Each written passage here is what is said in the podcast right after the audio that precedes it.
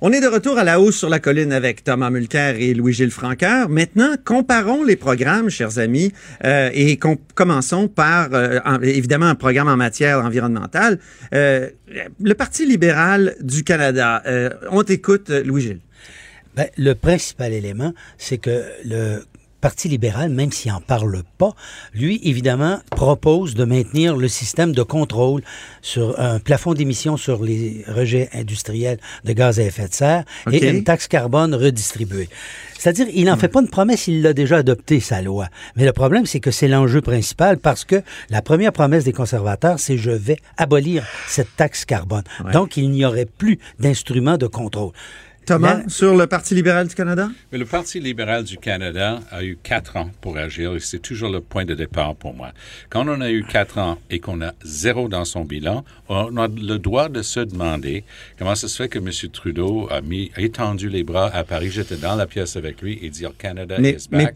et pour l'avenir, euh, pour l'avenir, euh, est-ce, qu'il y a quelque chose dans le programme euh, qui est intéressant? Deux milliards d'arbres promis aujourd'hui, c'est très intéressant. C'est un puits de carbone imposant et c'était une excellente annonce politique le jour de la marche pour le climat.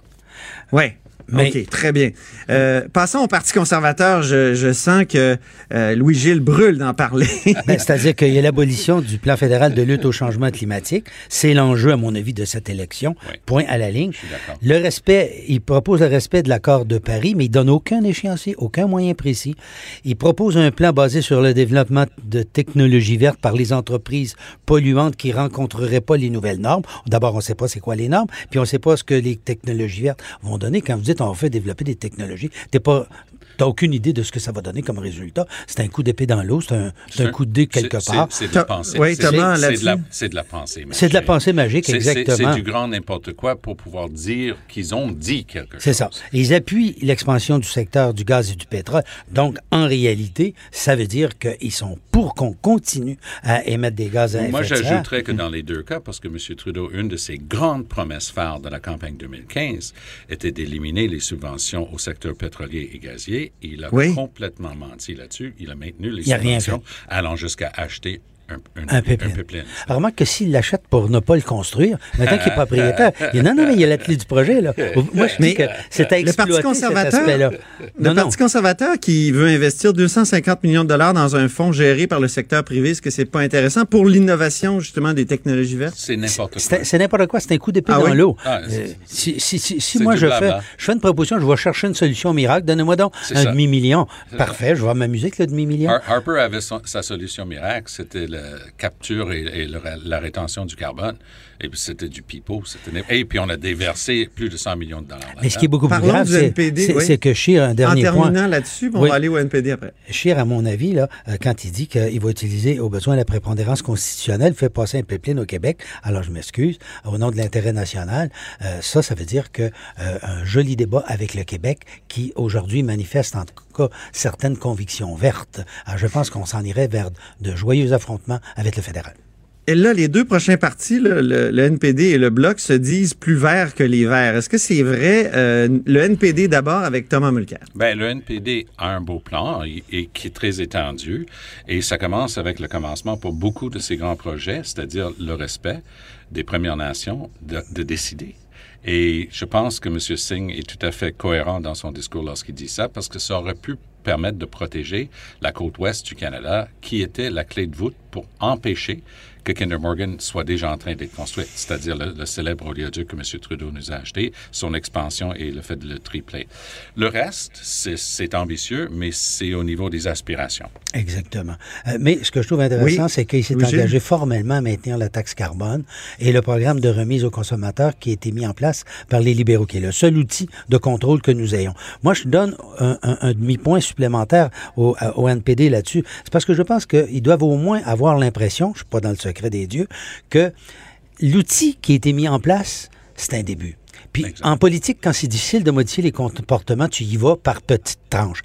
Là, ils ont dit que ça va être 20 pièces euh, la taxe carbone, mais elle pourra monter à 50 éventuellement. Là, le fait de le mettre en place... Ça va crier dans, dans, dans, tout le pays, non, à, 50? C'est-à-dire Parce que, les, gens, les gens utilisent encore du, du pétrole. Là, oui, mais il va y avoir une évolution là-dessus. Je veux dire, le problème est que on va ou bien gérer la transition euh, énergétique qui s'impose dans le domaine du mm. climat, ou bien on va l'avoir d'en face, puis ce qu'on devrait faire intelligemment en, en 10 ans, on risque de le faire en 2-3 ans, mais en situation d'urgence, avec des coûts plus importants. Alors, je répète, on a beau faire, faire tout, on est, on est tellement euh, mineur dans cet enjeu global-là qu'on va l'avoir d'en face de toute façon, non?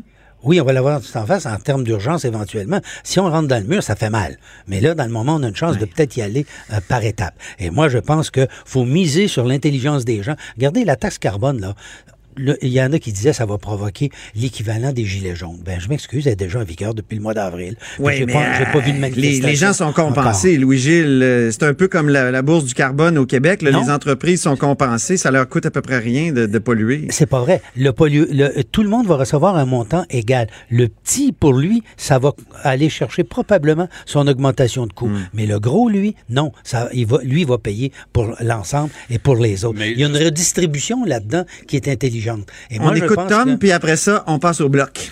il, y a, un aspect de, la résistance des conservateurs qui est intéressant. Il mise sur le fait que le travailleur moyen aujourd'hui est dans une situation encore plus précaire qu'il y a 20 ou 30 ans. Quand ils disent, ah, le plan de Trudeau, le plan de, des Verts va vous coûter plus cher dans tout ce que vous achetez. Ils sont en train de, parler aux gens qui ont vu leur salaire réduit à cause des, des accords de commerce international, qui, a qui ont effectivement réduit le standard de vie des gens. Et maintenant que les gens ont un niveau de vie réduit, on les regarde et dit, mais il ne faut pas lutter contre les changements climatiques, ça va sortir de vos poches. Donc, c'est une sorte de win-win pour les grandes entreprises et c'est une sorte de lose-lose pour l'environnement. Il nous reste peu de temps euh, pour ce bloc-là. Rapidement, qu'est-ce que vous pensez de la péréquation verte du Bloc québécois et du cabinet de guerre du Parti vert? Les deux sont d'excellentes idées. Elizabeth May a, compté avec ça, elle a scoré un très bon but avec ça. L'idée même émane du discours de Greta Thunberg, qui est de dire, ben, si c'est si grave, et elle, évidemment, on est en guerre. que ça l'est, agissons comme si c'était, on était en guerre. Et c'était mais en guerre, on suspend des libertés. Je veux juste faire mon ah. avocat du diable ah. encore. Mais là, ce serait la liberté, la liberté de, polluer. Louis et moi, on a L'idée en même temps. C'est ça qu'il faut attaquer la liberté de polluer, pas le reste. Mais euh, ce que je trouve intéressant dans le projet du Bloc, c'est de dire on va d'abord dépasser euh, les objectifs de Paris si c'est possible. Il est en faveur de la taxe carbone, mais il va aller plus loin. Il dirait il veut la mettre à 30 pièces la tonne maintenant, de sorte qu'on atteindrait le 200 dollars autour de 2030. Mhm.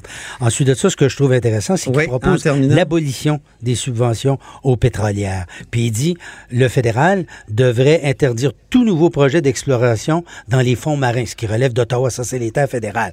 Il ne s'occupe pas évidemment du Québec, là, des, des, des, territoires des provinces. Le fédéral n'a pas de juridiction là-dedans. Mhm. Mais la fin des subventions, l'interdiction des nouveaux projets d'exploration et d'exploitation, plus une loi climatique pour forcer l'atteinte des cibles euh, de 1,5, qui veut présenter un projet de loi là-dessus. Moi, je trouve ça encore plus intéressant que le, le, la loi dont tu parlais.